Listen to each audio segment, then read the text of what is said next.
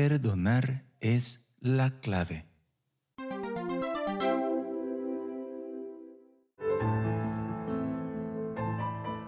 Evangelio según San Mateo, capítulo 5, versículo 23 y 24. En aquel tiempo, dijo Jesús a sus discípulos, Por tanto, si cuando vas a presentar tu ofrenda sobre el altar, te acuerdas allí mismo de que tu hermano tiene quejas contra ti, deja allí tu ofrenda ante el altar y vete primero a reconciliarte con tu hermano, y entonces vuelve a presentar tu ofrenda. Palabra del Señor. Gloria y honor a ti, Señor Jesús. El Rincón de la Palabra. Hoy Jesús nos invita a vivir el perdón, pues en nuestro trato con los demás podemos encontrar dificultades, roces e incomprensiones.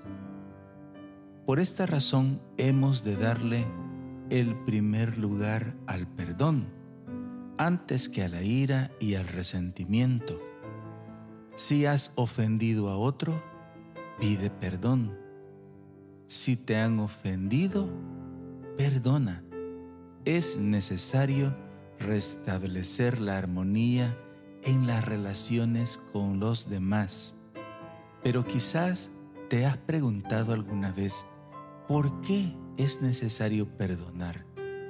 ¿Por qué tengo que perdonar a aquel que me ha hecho un daño grande, que me ha ofendido terriblemente? La respuesta la encontramos precisamente en el corazón de Dios. Dios que es santo, ha querido perdonarnos. Jesús viene con una misión y es redimir a la humanidad entera. Esa humanidad que no lo conoce y que muchas veces lo desprecia, lo rechaza, le da la espalda. Pero a pesar de este rechazo, Jesús desea perdonar al hombre y a la mujer. A aquel que más lo ha ofendido es a quien Dios le ofrece la mayor misericordia. El mayor candidato para recibir el perdón de Dios es el que más ha pecado y que se vuelve a Dios y pide perdón. Es Dios tomando la iniciativa a través de nuestro Señor Jesucristo para reconciliar el mundo con Él, para que el mundo no se pierda, sino que se salve. Entonces en el plan de salvación de Dios el perdón es fundamental.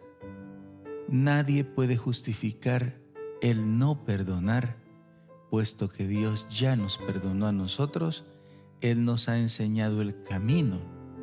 Y fíjense hermanos cómo el texto de hoy va a decirnos, deja tu ofrenda allí en el altar. ¿Por qué razón?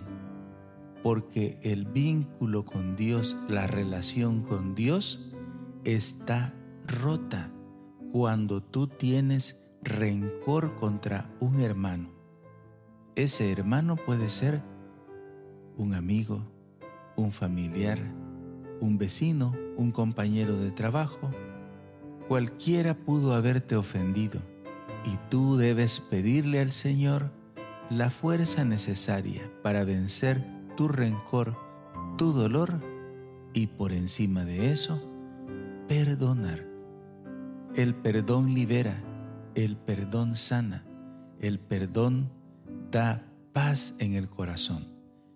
A eso nos está invitando el Señor, a sanar nuestro corazón y a ser hombres y mujeres de bien. Que el Señor te bendiga.